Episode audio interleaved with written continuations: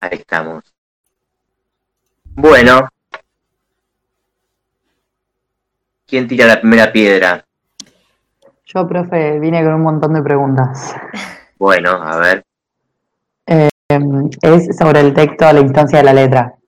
Sí. Eh, bueno, o sea, cada vez que lo vuelvo a leer, lo leí leer, leer dos veces, pero ahora la tercera como que me da, tengo más dudas que la primera, y la, más que la segunda también, porque eh, yo entiendo el algoritmo que, que Lacan expone y que, bueno, todo eso, pero hay como partes del texto que me confunden con eso. La primera duda que tengo es, en la página 469, que sería la 109 del cuadernillo, el último párrafo dice, viene hablando todo este algoritmo y viene hablando de eh, la cadena significante y dice, eh, porque el significante por su naturaleza anticipa siempre el sentido, el sentido, desplegando en cierto modo ante él, ante él mismo su dimensión, como se ve en el nivel de la frase cuando se le interrumpe antes del término significativo. Yo nunca, en todo caso, aunque tal vez, no por eso tiene menos sentido y tanto más oprimente cuánto que se basta para hacerse esperar. No, no, no. voy a buscar el texto, dame un segundo. Dale.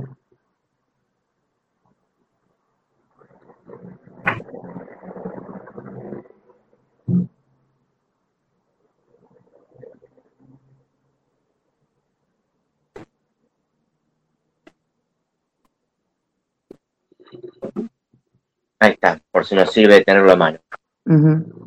Bueno, ¿y, qué pasaba con ese párrafo? ¿Cuál era Yo lo que no entiendo es que dice que anticipa siempre el sentido desplegando en cierto modo ante él su dimensión. O sea, como que el significante anticipa el sentido de él mismo. Como que no entiendo, y no entiendo los ejemplos que pone después, porque charlando con una compañera decíamos, bueno, capaz que hace referencia cuando vos decís una frase, como que, como que uno ya sabe, como que el otro puede anticipar qué va a decir, pero después con los ejemplos como que nos mareé mucho más, no, no. A ver, la, cuestión de que anticipa el sentido quiere decir que anticipa el sentido que esa frase va a producir, ¿no? Porque después de haber hecho todo ese trabajo sobre el signo y haber planteado la primacía del significante sobre el significado, se entiende que el significado es un efecto, es un producto de la relación del significante, ¿no? Y acá es cierto, pone el ejemplo de la frase, yo lo que les decía la vez pasada, o no me acuerdo si se lo decía en el video o en, consulta, que la cana apela ahí al efecto eh, Nastraglish, ¿no? al efecto retroactivo que Freud plantea eh, a propósito de, del sueño. ¿sí? Es decir, si nosotros tenemos al menos dos significantes para, ¿no? Es el ejemplo que habíamos visto con caballeros y damas. Tenemos al menos dos significantes para la producción de un significado, ¿sí? evidentemente ese significado no se alcanza hasta que uno, dice Lacan, no concluye la frase. Cuando uno puntúa la frase, recién ahí se produce el efecto de retracción, el efecto de Nastraglish, el efecto de Aprecoup francés, que va a engendrar un significado o un sentido según sea según donde uno puntúe o corte la frase. ¿sí? Es decir, que lo que tenemos primero es el significante. No sabemos todavía cuál es el sentido, pero ese sentido se va preanunciando conforme avance la frase. A ver, vamos, a ver un ejemplo sencillo. Vamos a una frase. Vamos a un ejemplo de frase que hemos robado alguna vez a una docente y seguimos usando porque es un ejemplo. Sí. Ese efecto que se va a producir de sentido, ¿es la significación o es diferente de la significación? Sí, es la significación. La significación es, es el acto de producción del significado. ¿sí? Si queremos hilar fino y diferenciar el significado de significación, la significación es el acto de producción del significado, es decir, lo que recae de un significante sobre otro que va a dar lugar a un significado. Y lo, que no va a ser el mismo según en qué punto se detenga la frase. Ah, ok. Pero lo que teníamos, teníamos duda con Vicky, de si el efecto de significación se producía siempre. Siempre que hablamos de un efecto, claro, siempre que hablamos de un efecto ah. De significación. Porque, porque en la página, bueno, no, bueno, termina con este tema, después yo te pregunto, porque si no se va a hacer una mezcla grande. Dale, dale. Lo que sí tratamos de diferenciar la vez pasada es entre metáfora y metonimia, cuando hay un plus de significación, ah. cuando hay una significación eh, nueva, una creación de sentido, y cuando hay significación en el sentido metonímico. Es decir, el ah, tiempo que habla se va produciendo significación. Ahora, hay un plus de significación que caracteriza a la metáfora y que justamente, fíjense en, el ejemplo de su gavilla, es un plus de significación que excede la significación posible de la frase, porque en realidad que su gavilla no sea vara ni tenga odio no tiene sentido.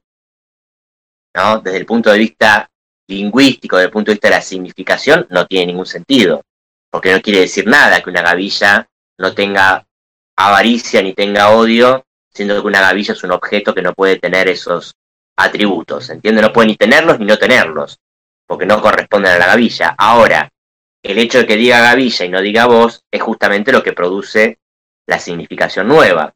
Pero el significante su es lo que lleva a todo esto, ¿o no? Lo que nos indica el, su es lo que nos indica que está hablando de voz. Lo del reprimido. Claro. Claro, esa es la diferencia. Claro. El efecto de significación del plus.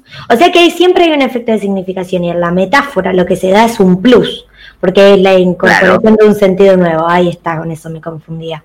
Claro, claro. Por eso Lacan juega, no me acuerdo si, si Héctor se los decía en algún video, porque está en el seminario 5, solo vamos a ver recién en el seminario 5, pero Lacan juega con el past sense Paz en francés es tanto paso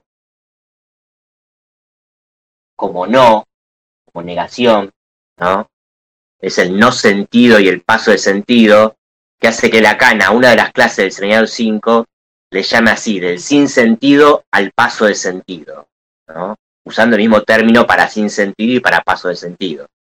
Hay algo en la metáfora que no tiene sentido, porque no tiene sentido que la gavilla no sea vara ni sea odiosa, y sin embargo ese sinsentido de la metáfora es lo que hace que pase el sentido, que se produzca un plus de sentido que no hay en la metonimia. Pero es un plus de sentido que se apoya en algo que no tiene sentido. ¿Se entiende? En los ejemplos de, chiste que vamos a ver, que trabaja Freud, hay un ejemplo que es paradigmático, que yo creo que ya les mencioné alguna vez, no, no quiero anticiparme mucho todavía con el chiste porque no lo hemos visto, pero son los ejemplos que sirven para esto. Freud habla ahí de un neologismo que forma el autor de este chiste, que es famillonario. ¿no? Famillonario es como su gavilla en ese sentido, es el significante que está sustituyendo a otro. Solo que en este caso, famillonario es además un neologismo, porque es una palabra que no existe en alemán, y que resulta de la condensación de dos palabras, dice Freud, familiar y millonario, ¿no? Alguien quiere describir en ese chiste eh, las relaciones que mantuvo, las relaciones de familiaridad que mantuvo con un millonario, ¿no? Porque el millonario lo recibió en la casa, se sentó con él a la mesa, en lugar de mandarlo a comer a la cocina con el resto de los empleados, lo recibe en su mesa, come con él, y entonces queriendo describir esa familiaridad en el trato, ¿no? el autor del chiste dice, me trató de una forma de todo famillonaria. ¿no? Y famillonario, en la medida que es un neologismo, tampoco tiene sentido, porque no existe en el código. Sin embargo, otra vez, ese no sentido de famillonario es lo que permite que pase el sentido. ¿Se entiende? Sentido que no podría pasar si apareciera el significante reprimido, que por algo está reprimido. Se entiende que se reprime el significante para que no pase el sentido. ¿sí? ¿Por qué se reprime vos? Y no se dice abiertamente que vos fue padre milagrosamente, ¿sí? Ese sentido es el que no quiere que, no se quiere que pase. Ahora, pasa enganchado a un significante aparentemente carente de sentido respecto de la frase. ¿Me siguen? Vicky. Sí, sí, profe, yo por lo menos sí. Sí, sí, sí. Vamos, a verlo con una frase. A mí lo que me cuesta es, bueno, todo, pero, eh, o sea, cuando te das cuenta, o sea, yo entiendo los ejemplos que vos pones eh, diciendo que es una metáfora, por ejemplo, pero yo digo, esa metáfora puede, o sea, siempre tiene algo de metonimia también, ¿o no? O sea, no es que uno excluya a lo otro, o sea, nosotros hablamos gracias a metáfora y metonimia, o sea, digamos, hacemos constantemente, ¿no? Sí. Em, y es como que, que vos des un ejemplo de metáfora, puede, era lo que hablábamos el otro día con Cata, que, por ejemplo, puede que eh, un significante en realidad haya sido desplazado por otro y también se da una metonimia y tiene un sentido nuevo, pero bueno, eso además, tipo por parte de la metáfora. Me estoy reenredando, pero no, no sé si me entendés. A ver, ¿en qué caso un desplazamiento tendría un sentido nuevo? No, no, no, tipo yo digo, hay como su gavilla, tiene, es una metáfora y posee un sentido nuevo. Eh, la, la, frase en sí, digamos. No, bueno, no la frase. y bueno, pero, es, pero puede haber parte de metonimia en, ese, porque capaz que en vez de gavilla se podría haber dicho otra cosa, otro significante. Y nosotros no lo sabemos. O sea, puede tener una metonimia, puede haber una metonimia. Hay metonimia porque hay contigüidad entre su, gavilla, no, era, avara, ni odiosa. Todo mm. eso es metonimia. Mm. Ah. Todo se entiende que todo el encadenamiento. Claro. Ah, no sabía eso yo. O sea que todo eso es metonimia. Yo pensé que la metonimia sí. era la sustitución, ponele de gavilla, por uno la que metonimia, no, metonimia no es sustitución, ojo. No, no, perdón, perdón.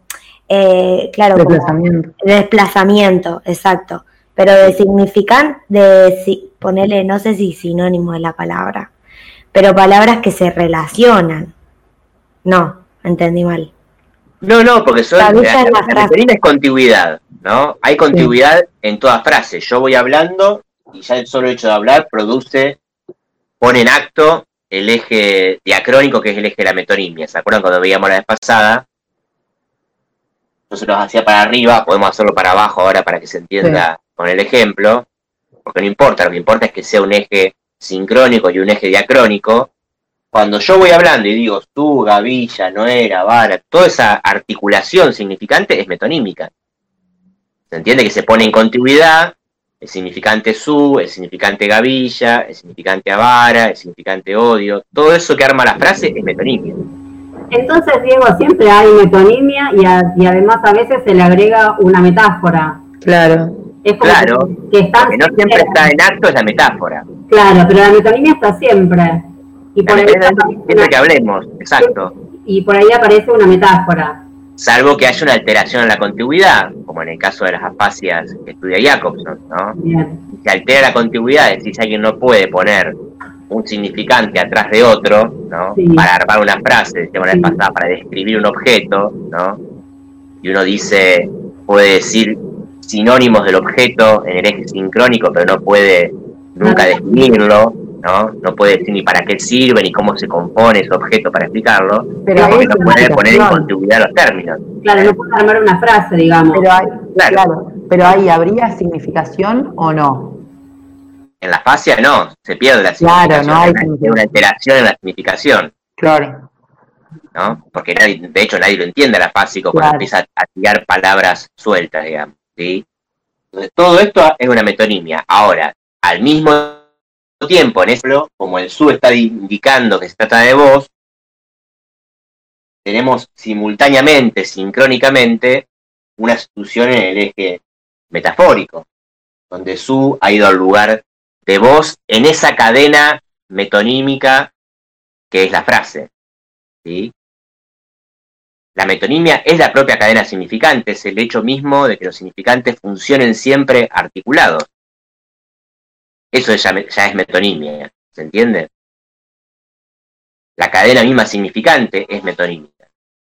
Ahora, de vez en cuando, aunque potencialmente esté la posibilidad de hacer metáfora, no hacemos todo el tiempo metáfora. De vez en cuando se produce una metáfora cuando escribimos un significante por otro, y esa sustitución da un sentido nuevo, porque podría haber sustitución significante y no haber sentido nuevo.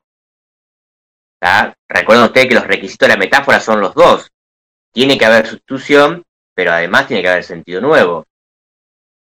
Si no, no es una metáfora, aunque haya sustitución. ¿Sí? Es el ejemplo de, de Signorelli.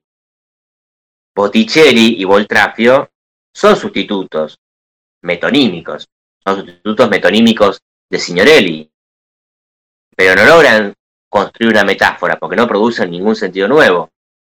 De hecho, Freud los descarta rápidamente, sabe que no son esos. ¿sí? Saben que no son el significante que está buscando. Si, se entiende que si hubieran sustituido metafóricamente, Freud no se hubiera dado cuenta de que no eran el término buscado. Porque cuando hay una metáfora es porque el significante que va al lugar es apto para ir a ese lugar. ¿Se entiende? Uno dice el atardecer de la vida y sabe que atardecer es un significante apto para sustituir ahí a vejez y produce una metáfora. En cambio, Freud sabe que esos sustitutos que le aparecen son sustitutos metonímicos, de hecho los escribe, Freud hace, hace esta misma estructura en, el esquema que ustedes seguramente estudiaron de Signorelli. Fíjense, podríamos borrar. Profe, no me acuerdo si eras vos o fue Franch el que decía el ejemplo de eh, traeme un vaso de agua. Eso sería una metáfora, porque en realidad el vaso no, no es de agua, pero todos entendemos, o sea, el vaso es de vidrio, pero todos entendemos que, ¿entendés? Tipo que lleva agua, que, lo que queremos decir. Sí, decía algo así como el océano por la parte... Como sí, la, expresión vaso de agua es metafórica. Claro. La expresión vaso de agua es metafórica, pero lo que creo que Héctor decía es, en el sentido de la frase, el la parte por el, por el todo o el contenido por el continente. Ah, claro. ¿sí? Se entiende que también es una, es una metonimia. Metonimia, claro porque es un ejemplo de, donde el contenido se toma por el continente. Pero eso pero también sería una metáfora. Como expresión del lenguaje podría ser una metáfora, sí. Ah. el ejemplo del vaso de agua es parecido al ejemplo que da Freud también en el chiste, perdón que estoy insistiendo con ese, chiste, pero es el libro que vamos a trabajar a continuación. El de has tomado un baño, ¿no? Hay un ejemplo de chiste que trabaja Freud ahí, que es un ejemplo de chiste metonímico, donde dos personas se encuentran y una le dice a la otra, has tomado un baño, en el sentido de te has bañado, ¿no? Y el otro le dice, no sabía que faltaba uno, ¿no? Entonces Freud habla ahí, no, no, nos causa gracia, pero quiere decir, no sabía que, ¿no? que me había robado un baño, que faltaba un baño. Es decir, lo que ubica Freud ahí es el desplazamiento de sentido que se produce desde el tipo que le hace la pregunta, que hace una metáfora, y que le pregunta, le pregunta metafóricamente, ¿no? has tomado un baño. Y la metonimia, que siempre es la descomposición de una metáfora, el que le responde desplaza el acento que el otro ponía en baño, lo desplaza hacia tomar y toma tomar en el sentido literal, ¿no? en el sentido de agarrar. Entonces responde, no sabía que faltaba uno. ¿sí? Y ahí Freud explica que lo gracioso del chiste está en la respuesta metonímica y no en la expresión metafórica inicial de has tomado un baño, porque se entiende que los baños no se toman. ¿Sí? Entonces, siempre hay, fíjense, ese es un ejemplo donde hay una metáfora y hay una metonimia. El asunto es el chiste en de qué radica, digamos, en la metáfora o la metonimia. Segundo, qué es lo que causa la gracia, Freud los clasifica como chistes de condensación o chistes de desplazamiento. O Lacan los va a leer después como chistes metafóricos o chistes metonímicos. ¿Sí? Pero les quería mostrar que en, en, Signorelli, que es un ejemplo de metonimia o de metáfora no lograda, tenemos la misma distribución, ¿no? Freud que se ubica Signorelli acá, ¿sí? ubica Botticelli, ubica Voltrafio, etcétera. ¿no? En el eje horizontal, porque es el eje metonímico, ¿sí? Son los significantes con los que intenta sustituir a Signorelli, pero evidentemente no lo logra porque dice Botticelli, no, no, no era Botticelli, Voltrafio no tampoco, ¿sí? Es decir, no logra sustituir la X que va al lugar de, Signorelli. Pero en el eje vertical, Freud toma, remarca, ¿se acuerdan? El señor, ¿sí? Pone her, como el significante que señor estaría intentando sustituir, porque la metáfora no se logra, ¿sí? Pero si se hubiera logrado, se supone que señor sustituía a her.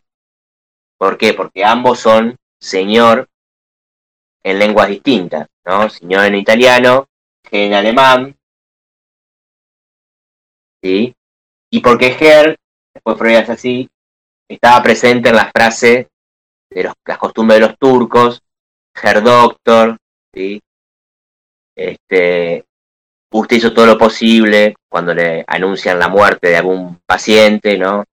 Herr Doctor, usted hizo todo lo posible, etcétera. Y cuando se trata de la sexualidad, dice Freud, por el contrario, en lugar de mostrarse tan tranquilos como con la muerte, dicen, Herr Doctor, si eso no funciona, la vida no tiene sentido, ¿no? Entonces Freud ubica al costado la frase de los, de los turcos.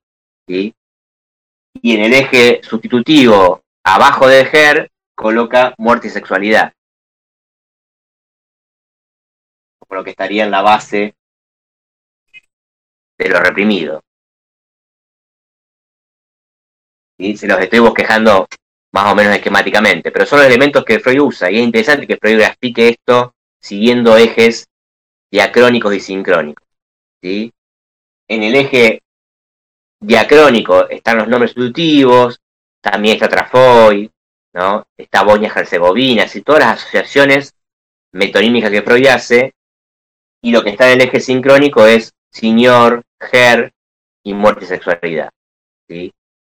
Y Lacan dice lo olvidado, que signorelli, lo reprimido, que señor, y lo reprimido primordialmente, que es ger.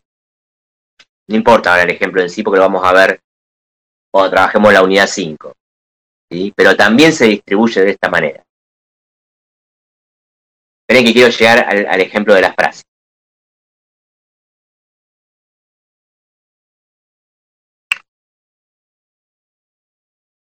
Cualquier frase, porque en realidad, ¿de qué manera interviene el analista con esto? El analista interviene puntuando, introduciendo una escansión en la frase que a lo mejor no estaba en el sentido original en la intención comunicativa del paciente, ¿se entiende?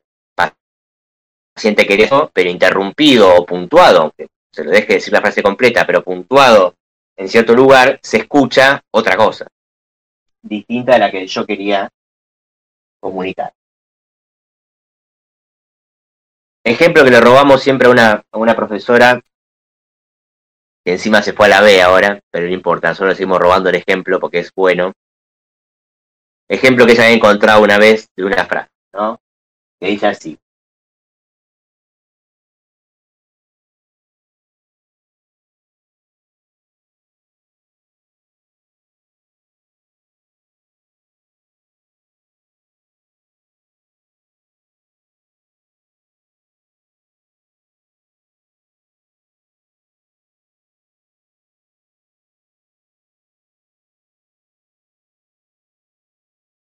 ¿Se lee? Bien. ¿Quién la puede leer en voz alta? Ay, negro, así no podemos seguir viviendo. Bien. Punto. ¿no? Ese punto resignifica todo el sentido de la frase. ¿no? Un lamento, una queja de alguien que dice que en esa situación que están no se puede seguir viviendo. Bien. ¿Qué pasaría si puntuamos la frase acá, si la detenemos acá? Léelo vos, le la misma que leyó antes. Ay, negro, así no podemos seguir. ¿Qué pasa si la apuntamos acá? Ay, negro, así no podemos. ¿Qué pasa si la apuntamos acá? Ay, negro, así no. ¿Qué pasa si la apuntamos acá? Ay, negro, así. ¿No? Van escuchando que el sentido cambia completamente, ¿no? No es para nada lo mismo decir hay negro así no que decir hay negro así, ¿no? Ni hay negro si no podemos, ni hay negro si no podemos seguir. ¿sí? ¿Se entiende que va, se va modificando el sentido literalmente de la frase según donde está puntuado? Y eso es una propiedad del significante. ¿sí? Porque como el significado no existe independiente de la articulación significante, según los significantes que yo tenga presente en la cadena y que estén articulados, es que vamos a, obtener un sentido u otro. Eso quiere decir la primacía del significante sobre el significado. Que no importa la intención comunicativa del analizante, lo que importa es el encadenamiento significante que se arma. ¿sí? Y si encima en el medio de la frase se hubiera producido alguna sustitución metafórica, más todavía. Es decir, si esta frase, supongo que en medio de negro dijera ay y el nombre de la persona, y alguien tuviera un fallido dijera otro nombre a esa frase, además habría, ¿se entiende?, un plus de significación.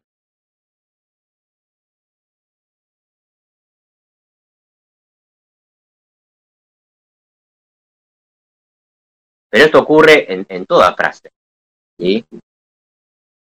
Y ya lo había descubierto la lingüística. Lo que Lacan muestra es que esto sirve para trabajar en el análisis. ¿no? Dejar en suspenso el sentido que le suponemos a las palabras, que le suponemos a las frases, para escuchar otra cosa muy distinta de aquello que se quiere, que se quiere decir. porque el inconsciente trabaja así, ¿no? Eh, eh, siempre insistimos sobre eso. Nosotros trabajamos de esta manera, no por un gusto, por jugar con las palabras, por hacerlos chistosos, ¿no? Porque de hecho vivimos una cultura tan psicoanalizada que la gente, hasta los periodistas, en juego de palabras, es decir, el, juego de palabras, el retruécano, etcétera, ya forma parte de la cultura.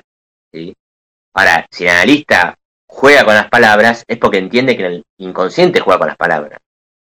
El inconsciente arma de esta manera, así como arma de esta manera la frase, arma de esta manera los sueños y arma de esta manera los síntomas.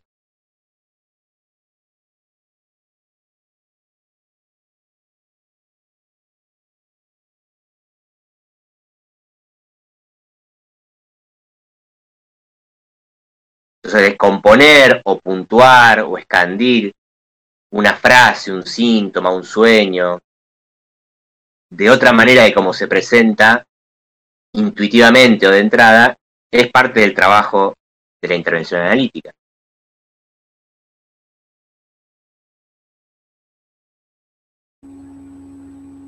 Por eso, por eso ahí cuando estás en análisis eh, te vuelven, o sea, decís algo y y te vuelven atrás o, o, te, sí, te marcan algo que vos te, a, vos se te pasó por alto, como para resignificar y pensar sobre eso. Claro. Por ejemplo, a ver, les, doy dos, dos, situaciones cotidianas, no analíticas, digamos, pero que dan para tranquilamente análisis. Lástima que está quedando grabado, pero bueno. Este, el, el, el sábado, el sábado este, tuvimos una reunión social de esas de las que no hay que tener, pero bueno, no éramos tantos.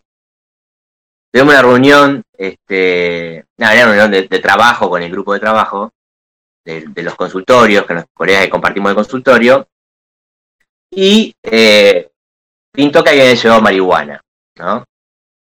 Este, sustancia a la que mi cuerpo no está muy habituado, porque todas las veces que he fumado me pegó para la miércoles, pero esta vez me pegó muy mal, ¿no? O sea, me pegó un, mambo mal en serio.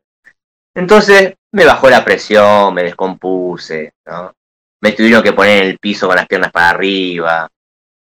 Estuve como una hora y no me volvía la presión, ¿no? Este, llamaron al médico, bueno, todo un circo que se armó ahí. Este, a partir de eso, y después, cuando, cuando empecé a sentir mejor, ¿no? Como a las dos horas, se me pasó la parte negativa y me empezó a, hacer el efecto positivo, me empecé a reír, yo trataba de reconstruir las cosas que yo pensaba, ¿no? En ese momento. Entonces estaba contando a mi pareja y le digo un momento, porque yo sabía que me estaba perdiendo, ¿no? La, situación social, porque yo me quedé adentro, acostado, el resto charlando afuera, ¿no? Divertidamente, qué sé yo. yo. Yo le dije esta frase, ¿no? Yo sabía que me estaba perdiendo, ¿no? La diversión y la charla y todo lo social, porque se me cagó la tarde, ¿no? Entonces me dice, sí, sí, vos sabías que te estabas perdiendo. Punto. ¿No? Es decir, yo me estaba perdiendo. No es que sentía que me estaba perdiendo algo, ¿se entiende? Ella, bueno, ella también es analista, ¿no? Pero ella escucha ahí rápidamente y hace una canción y dice, vos sabías que estabas perdiendo. Punto. La desesperación era porque te estabas perdiendo, ¿no? Te estabas dejando caer, bueno, todas las asociaciones que se pueden hacer con eso. ¿Sí? Primer ejemplo. Segundo ejemplo, ahora voy a contar uno de ella para que quede, para que seamos parejos. Pero este, este, no es tan, tan comprometedor. Yo ayer, cuando. ¿Cuándo fue? Ah, ayer me fui a llevar a mi hija al, al taller de arte, ¿no? Entonces, mi pareja, que también es analista, estaba atendiendo telefónicamente desde la pieza, porque hacemos, tenemos toda esa movida cuando tenemos pacientes online, ¿no? Uno se va a la pieza, otro se va a la cocina, mi hija se queda en el comedor, bueno, hacemos toda la logística para poder este, atender pacientes. Ya estaba en la pieza atendiendo un paciente, nosotros nos vamos, entonces yo le quiero avisar por mensaje que ya no habíamos ido para que supiera que tenía la casa a su disposición y que saliera del encierro allá de, la pieza y usar el comedor, ¿no? Entonces le pongo el mensaje, ya no fuimos, the house is yours. ¿No? Es decir, la casa es tuya. ¿sí? Indicando esto. Ella, en lugar de leer The House, The House is yours, leyó The Horse is yours.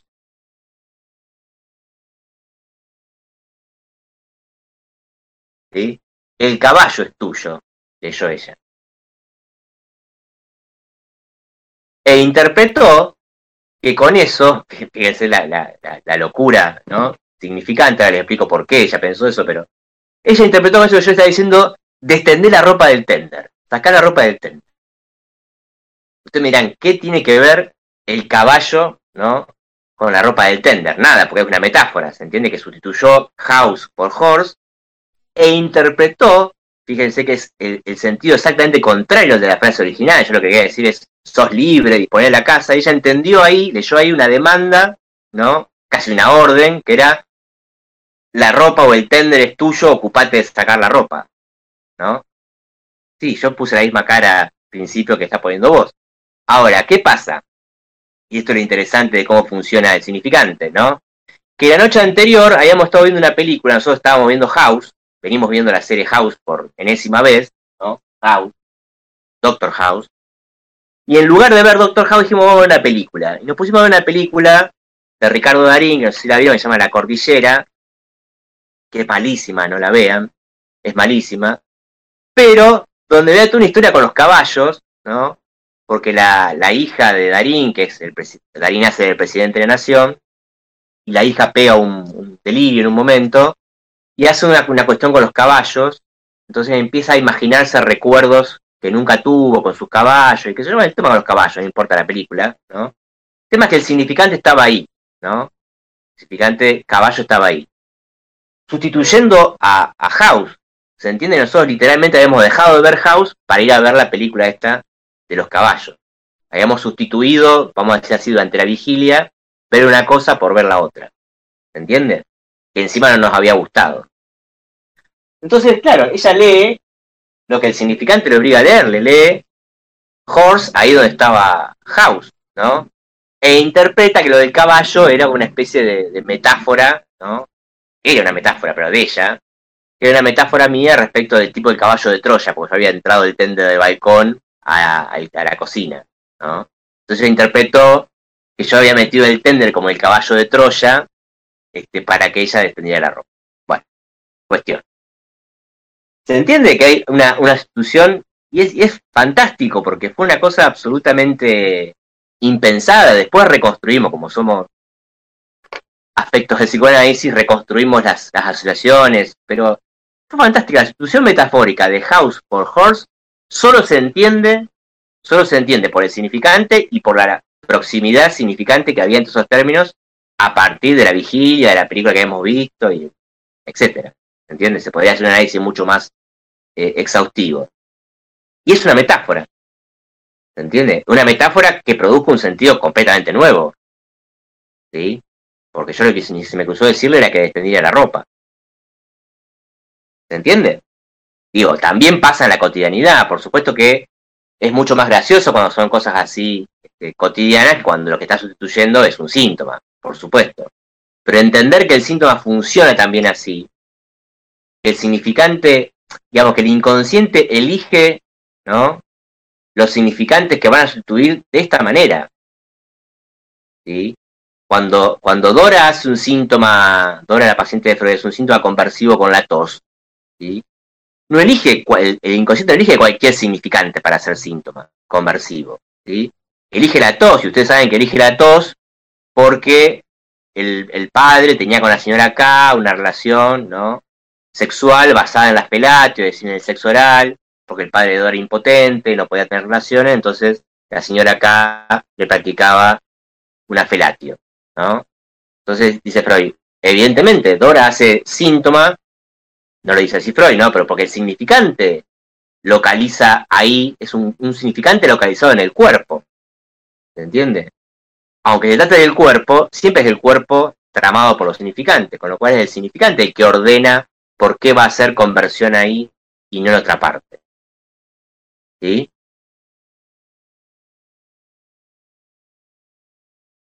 Bueno, no sé si los ejemplos sirvieron para explicar o solo para contarle mi vida íntima, pero espero que haya servido para lo primero. Profe, pero en el ejemplo que contaste de vos, que ella, no de vos, de, la gavilla, sino tuyo, de, em, que ella te cortó, tipo que tu pareja te cortó y hizo otro significado, otra significación.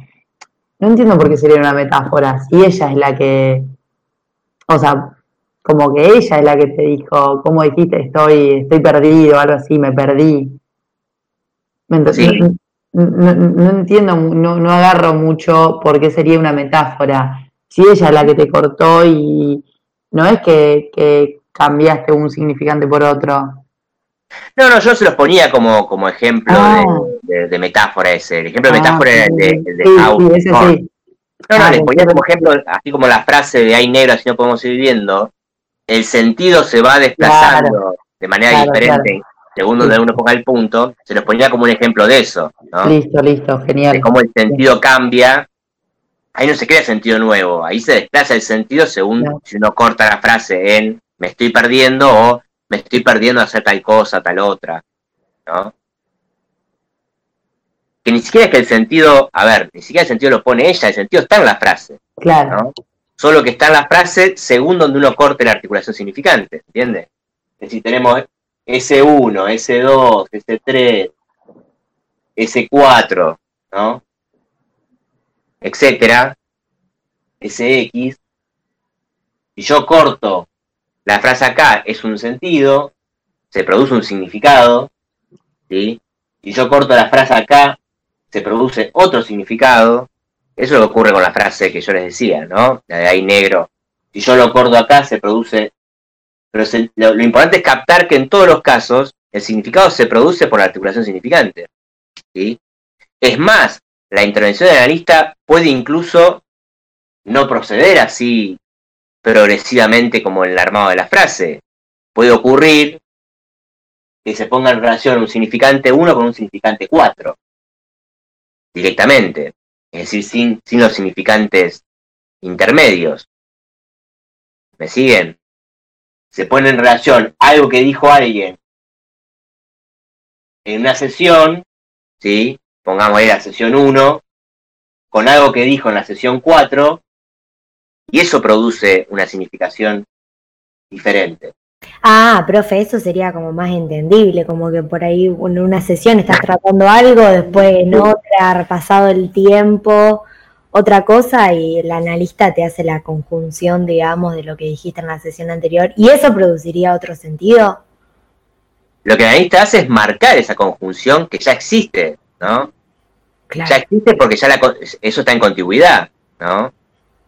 Existe en la contigüidad. Lo que uno hace es marcar esta, porque si no parece que ahí se inventa la continuidad. No es que se inventa la continuidad, la continuidad ya está entre lo que se dijo en una sección y lo que se dijo en la otra. Lo que puede pasar es que el analizante esté, no está advertido de esa continuidad, no, no, no, capte que hay una relación entre lo que está diciendo hoy y lo que dijo hace tres meses. ¿no? Entonces el analista repone esa continuidad, pero la continuidad está. Claro. Es como que, es como que arma y, no que arma, es como que te hace ver la relación, ¿o no?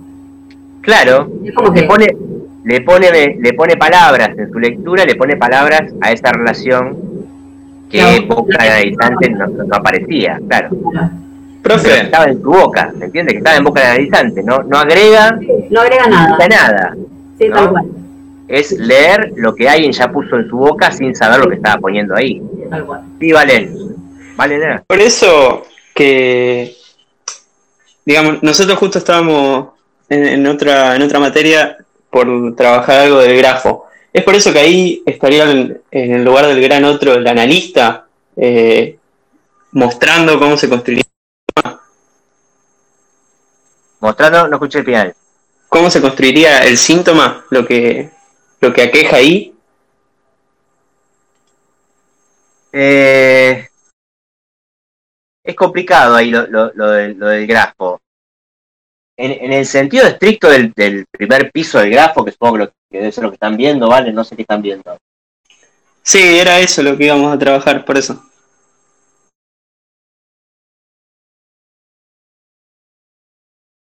cada vez se ve menos. En el sentido del primer piso del grafo uno podría entender que sí, ¿no? Que acá se produce el mensaje, acá está el lugar del otro. No sé si todos saben de lo que está hablando Valentín, pero se los pongo acá por las dudas.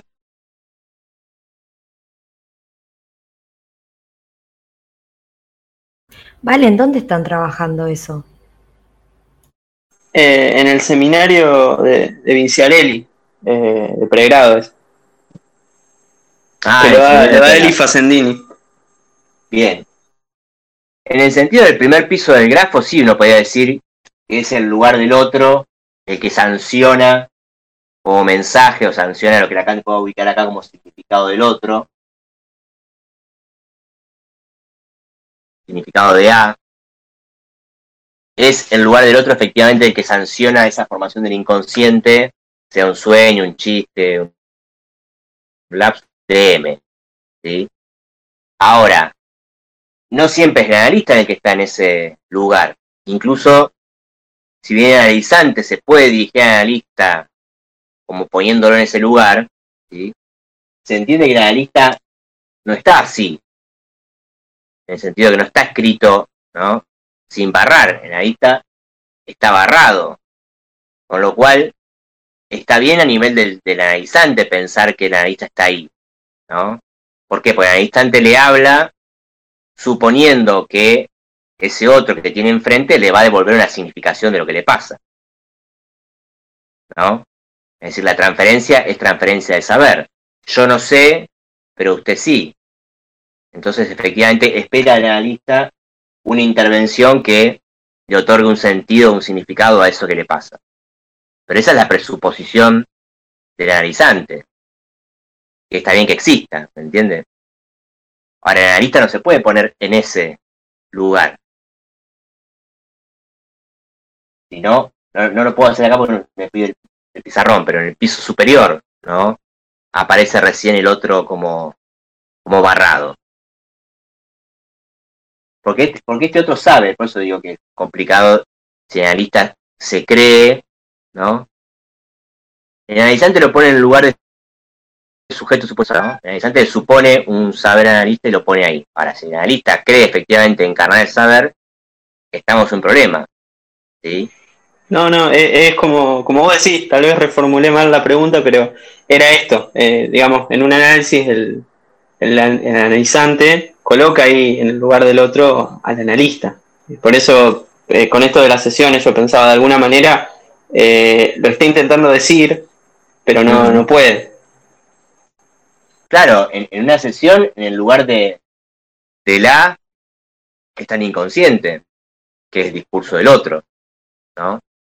Lo que uno hace es hacerle ver cuánto de ese discurso del otro está hablando ahí en esa producción del mensaje que el yo quiere significar de otra manera, ¿no? El yo hablando en relación al objeto, porque siempre hay un objeto alrededor de esas, de ese síntoma, de ese sueño, de ese chiste quiere producir un mensaje Y el analista lo que le muestra es que ese mensaje viene determinado de otro lado, de otra escena, ¿sí? pero no poniéndose él en el lugar de esa otra escena, sino marcándole un significado que ya está implícito en lo que él está diciendo, pero que no está advertido. ¿Se entiende? Ahí va, sí, sí, sí. Genial. Profe, sí. nada que ver este tema, pero tengo otra cosa, al tema anterior, tengo una pregunta. Vos dijiste en un momento que la metonimia es siempre la descomposición de una metáfora. Sí. Eh, ¿Lo podés, te podés explayar? Sí, sí. Decía que en los ejemplos que vamos a ver de, de chiste, ¿no? Lo decía a propósito de las formaciones inconscientes, nosotros vamos a ver un... Está el ejemplo de chiste de has tomado un baño. Bueno, los ejemplos de chiste metonímico que vamos a ver son de Freud, ¿no? Solo que Lacan toma uno y el otro no. En el caso de has tomado un baño,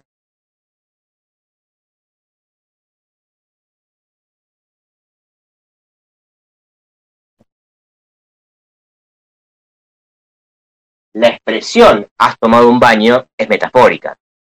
Se entiende que contiene una metáfora.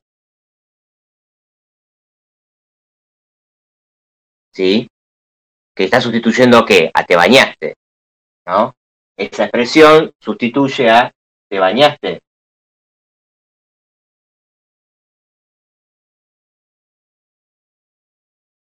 Pero el chiste, dice Freud, radica en que el que le responde descompone esa, esa metáfora, ¿sí?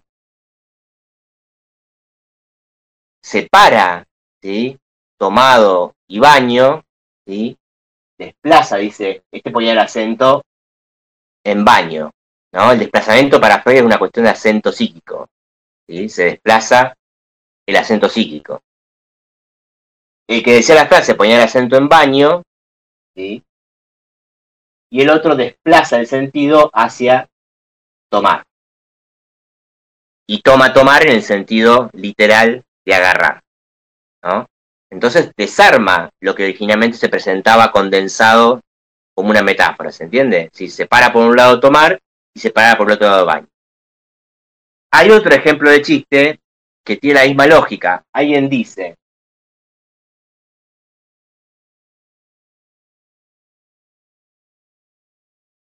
está el autor del chiste. Creo que yo se los conté la otra vez, este, el de Besorro de Oro, se los conté. Bueno, el ejemplo de Besorro de Oro, pero ahora vamos a traerlo a colación de lo que preguntaba la compañera, ¿no? Están sentados dos personas, ¿no? Supongamos en un bar, y entra un hombre adinerado, con las insignias de cierto poder económico, ¿no? Y toda la gente se abarrota alrededor de él, ¿no? Entonces, el poeta Zulier le dice a Hein, que es el autor del chiste, mira cómo el siglo XIX todavía adora el becerro de oro. ¿No? Y Lacan dice, becerro de oro es una metáfora.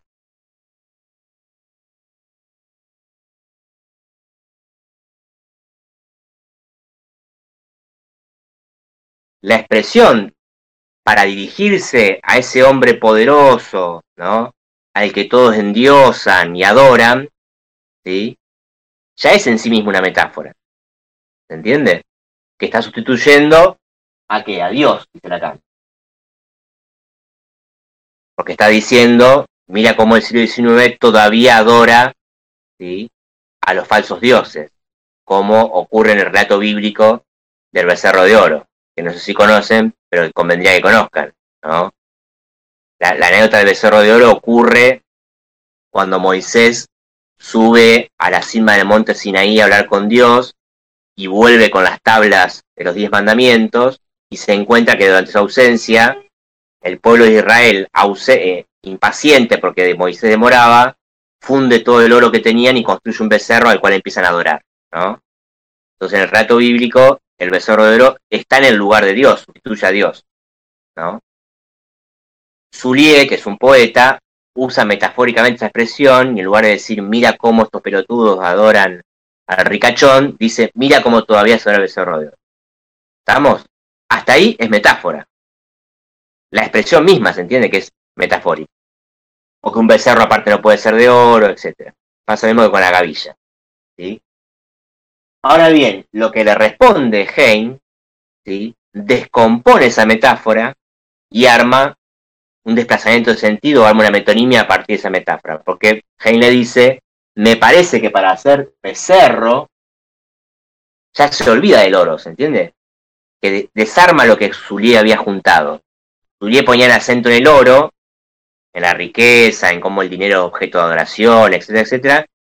Y Hein en su respuesta desplaza el acento de oro a becerro y le dice, me parece que para ser becerro está un poco entrado en años. Es decir, me parece que para ser un ternero joven, como el becerro, está un poco viejo. ¿Sí? Y dice Freud, la gracia del chiste radica en la respuesta de Hein, no en la expresión de Zulier. ¿Sí? Si el chiste hubiera terminado acá, si se hubiera dicho, mira cómo el siglo XIX era becerro de oro, y se hubiera dicho, ah, ja, qué gracioso, el chiste hubiera terminado ahí y hubiera sido metafórico, ¿se entiende?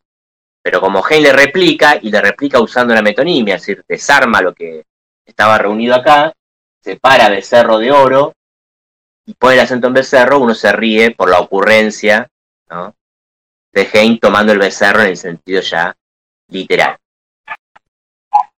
¿Se entiende? Digo, y así vamos a encontrar muchos ejemplos de que expresiones metafóricas en la respuesta o en la réplica se, se desarman, ¿no? Como en el caso de, vaso de agua, si alguien dijera, me cansado un vaso de agua, tratando de producir una metáfora, y el otro le dijera, de agua no tengo, pero de vidrio si querés sí, es lo mismo, ¿entiendes? Alguien descompone la metáfora, separa agua, toma el vaso en el sentido literal y le dice, vaso de agua no tengo, tengo vaso de vidrio o de plástico. Cerró entiendo, profe. O sea, se siempre, siempre ocurre así. Claro, siempre ocurre así. Profe, yo tengo una duda. Dale, cerramos con vos. Bien. Eh, tengo una duda de por qué la cosa queda destruida al nombrarla. Que lo leí en, el, en la instancia y no entiendo muy bien qué es lo que quiere decir con eso. A ver, ¿podés ubicar el, párrafo? No, no, ah, no. Porque no recuerdo la expresión, pero bueno, confiamos en que está ahí, pero para ahí en el contexto de la... A ver si lo encuentro. Porque nada, o sea, estaba leyendo el texto, lo anoté, digamos, la pregunta en una hoja. Eh, a ver si lo encuentro. Yo te podría decir a qué me suena, pero si, si reconstruimos el contexto de la frase, por ahí nos, justamente como un problema de sentido, nos va a ayudar más si podemos ubicarlo en la, en la frase. Yo también lo estoy buscando, ¿eh? Acá, a ver, creo que lo encontré. No.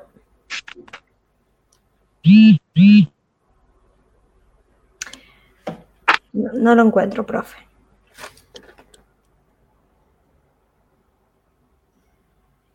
Bueno, vamos, vamos a, decir algo y después, a ver. Si no es en la página 465, no.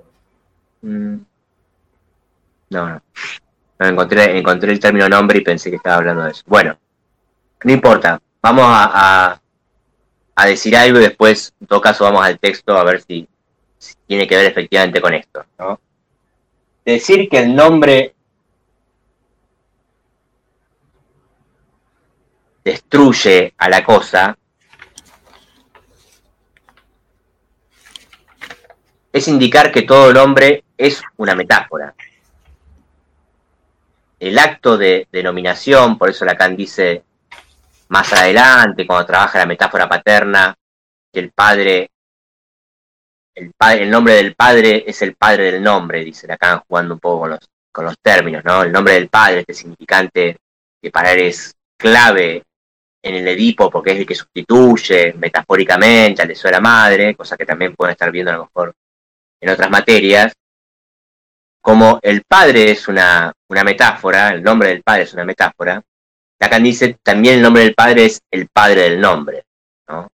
Hay un acto de denominación por parte del nombre del padre que hace que todo nombre tenga un valor metafórico, es decir, todo nombre está en el lugar de la cosa nombrada. ¿Sí? Es decir, a nosotros nos ponen un nombre y ese nombre al cual nosotros respondemos, ¿sí? movemos nuestro cuerpo en función de la sola mención de ese nombre, está en el lugar de la cosa. ¿Se entiende? La cosa se llama nosotros en este caso la cosa viviente, que nuestro nombre sustituye. ¿Sí?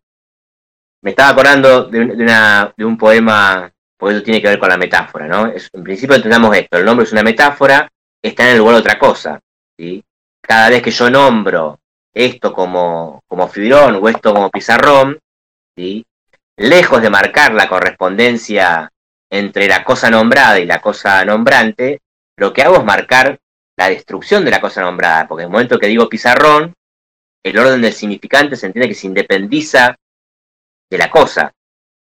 ¿Sí? Yo ya puedo nombrar como pizarrón otra cosa muy distinta que ese objeto al cual me refería inicialmente. ¿no? Pero la, Alejandra Pizarnik lo pone, me parece muy bien, en, en, acto, en un poema, que es el poema, no me acuerdo cómo se llama, pero en el que habla de la conspiración de las invisibilidades, para que lo busquen. Ella dice algo así como, este, si digo agua, beberé, Si yo nombro la cosa, ¿es equivalente a tener la cosa? Si alguien lo encuentra y lo puede leer, mejor. ¿No? Ella está hablando de diferentes eh, objetos, ¿no? Entonces dice, si yo digo agua, voy a beber agua. Hay garantías de que la sustitución, ¿no? Del agua por el nombre agua me satisfaga alguna necesidad. ¿Entiende? No, profe, no entiendo. ¿Por qué en ese ejemplo, si ponele uno nombra agua porque se me rompió el caño del agua, se relacionaría con que tiene sed o con una necesidad vital? No, bueno, ella, ella en el poema lo, asocia al... poema. Lo que ella quiere, claro, lo que ella quiere mostrar es que el hecho de nombrar la cosa no equivale a la satisfacción de la necesidad. No por decir agua estoy obteniendo el agua. ¿Se entiende? Ella marca la, disyunción ahí, en ese poema, entre las cosas que va nombrando en el poema y, la, y los objetos como tales. ¿Sí? O sea que el nombrar el objeto no satisfacería. ¿Cómo, ¿Qué dijiste recién? Sí, que en ese caso el, el, nombrar el agua no satisface la sed que alguien tendría. ¿Sí? No por decir plata voy a tener dinero, por ejemplo, si lo queremos decir usar otro ejemplo, ¿no? No por nombrar el objeto obtengo el objeto, evidentemente, ¿no? Hay una disyunción entre el hecho de, obtener el objeto y el hecho de nombrarlo. Pero eso ocurre con todo nombre, porque todo nombre está en el lugar de la cosa. ¿Sí? Gracias a que las cosas tienen nombre, yo puedo nombrar las cosas en ausencia de las cosas. ¿Sí? Y no solo que puedo nombrar las cosas en ausencia de las cosas, sino que esa es una operación simbólica fundante. Solamente hay metáfora o hay cosa cuando el objeto está ausente. ¿Se entiende eso? Lo que Freud muestra con el Fordá, que Lacan considera que es la primera, la forma más elemental de simbólico el Fordá, ¿sí? El niño lo que nombra es la madre en tanto ausente. La hace aparecer como presente, nombrándola, pero porque está ausente. ¿Sí? La, la, verdadera función de la nominación es nombrarlo ausente, no nombrarlo presente. Porque mientras la cosa está presente, uno puede ver que hay una cierta puede creer que hay una cierta identidad entre la cosa y el nombre. Ahora, cuando la cosa no está presente y yo la nombro, es decir, la hago presente nombrándola, no estando la cosa presente, ahí se produce realmente el valor metafórico. La cara de Vicky me asusta. El, valor metafórico del, significante. ¿Se entiende? El hecho de que yo puedo nombrar algo aún en ausencia de la cosa. Estaba leyendo, profe, el poema eh, que ah. esta de Alejandra y no sé, de Rari. ¿Se entiende? Eso quiere decir que se destruye la cosa, que el orden del significante del nombre se independiza ya de la cosa. Y yo lo uso justamente cuando no, cuando el objeto no está. Ah, profe, ahí creo que entendí. Bien. ¿Se Yo lo llamo a alguien. En una llamo a alguien cuando está, lo llamo cuando no está. ¿Cuándo, nos llaman? ¿Cuándo usan nuestro nombre? Cuando no estamos, más que cuando estamos en general, ¿no? Alguien va por la calle, yo lo veo de lejos, ¿no? Y lo llamo y lo nombro, y lo nombro y lo hago presente cuando lo nombro, ¿se entiende? Esto se da vuelta y asiente y lo hago presente. Por ejemplo, en una situación de análisis, en análisis, uno habla, no sé, de sus padres y ahí destruye la cosa, pero porque la nombra y la simboliza. Me parece que a lo mejor vos le estás dando un sentido muy dramático a destruye la cosa. sí, la destrucción. Ah. Claro, a lo mejor lo de destrucción te suena como demasiado dramático. Acá lo que está queriendo marcar con eso es que el nombre se independiza de la cosa, empieza a funcionar por sí mismo.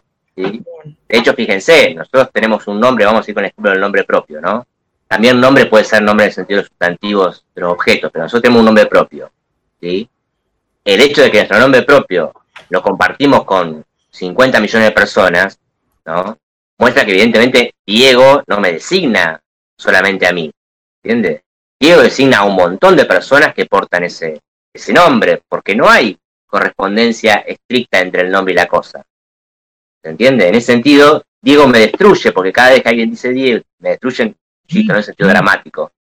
Me destruye en el sentido que se independiza de mí y puede designar otra cosa muy distinta que mi persona. Ah, gracias, profe. Bueno, les tengo que dejar porque son dos y cinco y mi hija tiene que sumarse a, clase ahora ella, como todos los martes casi. Así que seguimos la próxima. ¿eh?